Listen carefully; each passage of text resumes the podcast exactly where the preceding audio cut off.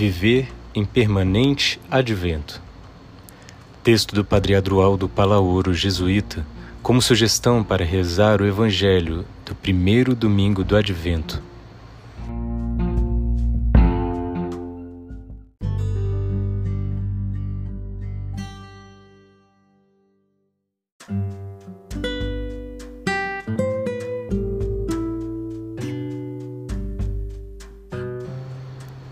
Atenção! Estai despertos, porque não conheceis o dia nem a hora. Marcos 13, 33 Estamos no primeiro domingo do novo ano litúrgico. Começamos com o Advento, que não é somente um tempo litúrgico, mas um modo de viver. Trata-se de uma atitude vital que precisa atravessar toda a nossa existência.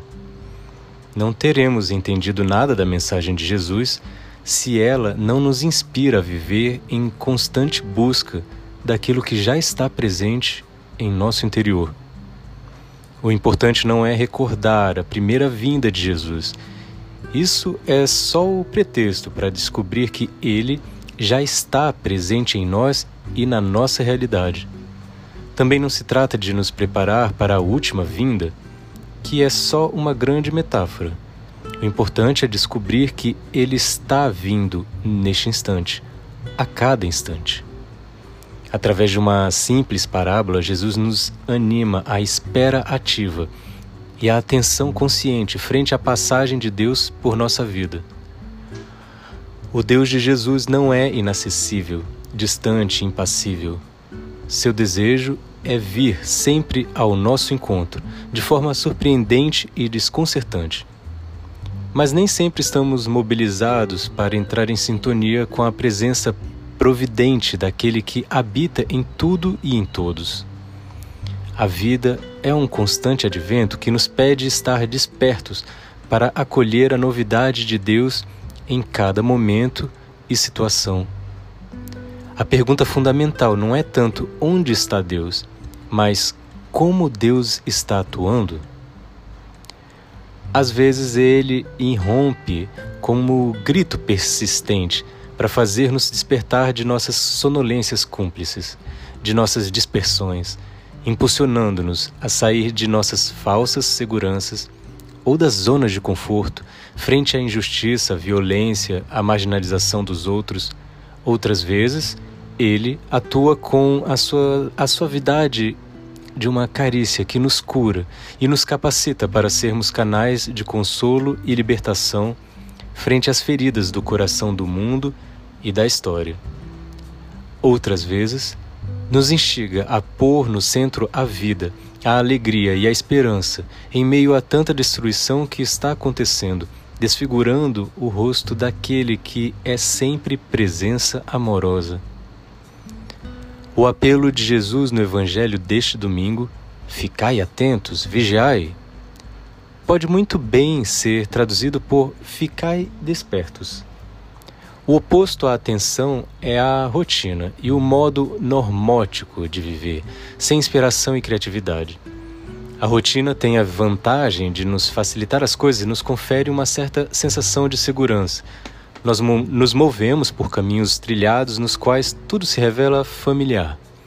Os hábitos repetitivos per permitem que façamos muitas coisas sem precisar perguntar pelo sentido daquilo que estamos fazendo, sobre o porquê e para quem fazemos. Tudo é realizado no piloto automático. No entanto, se não estivermos atentos, esse modo de viver tem um preço muito alto que pode chegar a manifestar-se como desânimo, cansaço e vazio. Perdemos a novidade o frescor da vida. Na realidade, mais que viver, vegetamos, sobrevivemos ou agimos mecanicamente. A atenção, pelo contrário, nos conecta com a vida porque nos traz ao presente. E o presente é o único lugar da vida. Graças à atenção, habitamos o momento presente, deixando-nos fluir com a, a vida mesma. Graças à atenção, vivemos na consciência, acolhendo tudo a partir da lucidez e amando tudo a partir da sabedoria. sintonizamos-nos com a corrente da vida e fazemos a descoberta maior, a qual podemos aspirar, que a consciência não é só uma atitude que podemos favorecer, senão que constitui nossa verdadeira identidade. Estar atento é ousar renascer, advir, vir de novo, recomeçar. Nessa atenção, vislumbramos detalhes decisivos.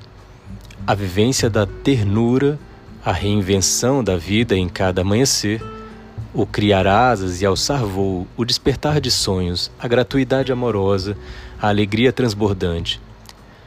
Vemos assim que, no dizer de Jesus, o tempo da ausência do dono da casa que partiu em viagem não é um tempo morto, mas um tempo de intensa gestação. Não é uma espera vazia, angustiante e ansiosa, provocadora de medo, mas uma espera centrada no Senhor que vem e centrada na responsabilidade que foi confiada serviço. O advento vem nos dizer: há uma esperança para o teu futuro de Jeremias 31, 17. A esperança é algo constitutivo do ser humano. Para ele, viver é caminhar para um futuro. Sua vida é sempre busca de algo melhor. O ser humano não só tem esperança, senão que vive na medida em que está aberto à esperança e é movido por ela, diz Agamotto. Por isso, quando uma, numa sociedade se perde a esperança, a vitalidade decai, a marcha se paralisa e a vida mesma corre o risco de degradar-se. A esperança é uma palavra vencedora. Quando tudo parece perdido, irremediável, destruído, ela comparece para salvar. Ela é capaz de transformar a derrota em vitória, o perigo em alívio, o desespero em alegria a esperança é tão poderosa que consegue tirar do domínio da morte os que não veem mais razão para viver. Vivemos de esperança. Se não fosse assim, já teríamos desaparecidos há muito tempo. Vivemos e continuamos avançando sobre os, um abismo de ameaças, mas temos de despertar para viver mais um ano com inspiração e criatividade, superando os desafios da vida. A esperança, hoje como sempre, não é virtude de um instante. É a atitude fundamental e o estilo de vida daqueles que enfrentam a existência, abre aspas, enraizados e edificados em Jesus Cristo, fecha aspas. Consta em Colossenses 2, 6. Todo o Antigo Testamento está atravessado pela promessa e pela espera.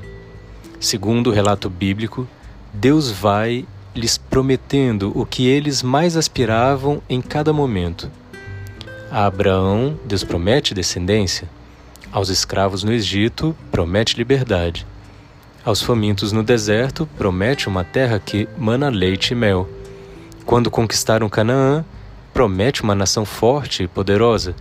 Quando estão no exílio, promete fazê-los voltar à sua terra. Quando o templo é destruído, promete reconstruí-lo. No Antigo Testamento, Deus sempre lhes promete bens, liberdade e descendência, porque é o que eles esperavam. Jesus promete algo muito diferente. Vim para que tenham vida e a tenham em abundância. Diz João 10, 10. A esperança cristã é chamada a abrir horizonte ao ser humano contemporâneo. No meio dessa nossa história, às vezes medíocre e insensata, está sendo gestado o verdadeiro futuro do ser humano. Frente a uma visão imediatista da história, sem meta e sem sentido algum, a esperança cristã leva a sério todas as possibilidades latentes na realidade presente. Precisamente porque quer ser realista e lúcido, o cristão se aproxima da realidade, vendo-a como algo inacabado e em marcha. Não aceita as coisas tal como são, mas tal como deverão ser. Quem ama e espera, esperançar o futuro, novos céus, nova terra, não pode conformar-se com a realidade tal como é hoje. A esperança não tranquiliza, inquieta. Introduz contradição com a realidade, gera protesto, nos desperta da apatia e da indiferença próprias desse tempo. Nos desinstala. Graças à esperança, avançamos, graças à esperança, sonhamos, evoluímos. Isso porque, sem dúvida alguma, a esperança é o motor de nossas vidas. Para viver com intensidade o tempo do advento, é preciso seguir o Espírito, deixando-se surpreender pelos novos rumos que ele aponta, seduzir pelos novos horizontes que ele descortina, desafiar pelas novas provocações que ele lança, a partir da realidade histórica e dos novos sinais dos tempos.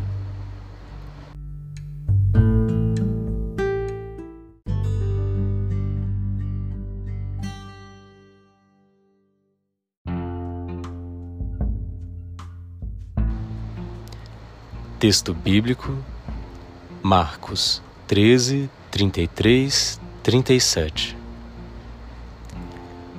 Na oração, no advento, a vigilância se revela como atitude-chave. Os evangelhos repetem na, repetem-na constantemente: vigiai, estai alertas, vivei despertos. Não se trata de um chamado a mais é o apelo por excelência. Já se passaram 20 séculos de cristianismo. Que foi feito deste apelo de Jesus?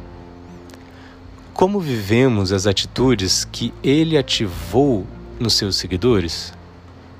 Continuamos despertos? Mantém-se viva nossa fé ou foi se apagando na indiferença e na mediocridade? Temos sentido a necessidade de despertar e intensificar nossa relação com Jesus? Quem, a não ser Ele, pode libertar nosso cristianismo da imobilidade, da inércia, do peso do passado, da falta da, de criatividade? Quem poderá nos contagiar com seu entusiasmo e alegria? Quem nos dará sua força criadora e sua vitalidade? Boa oração.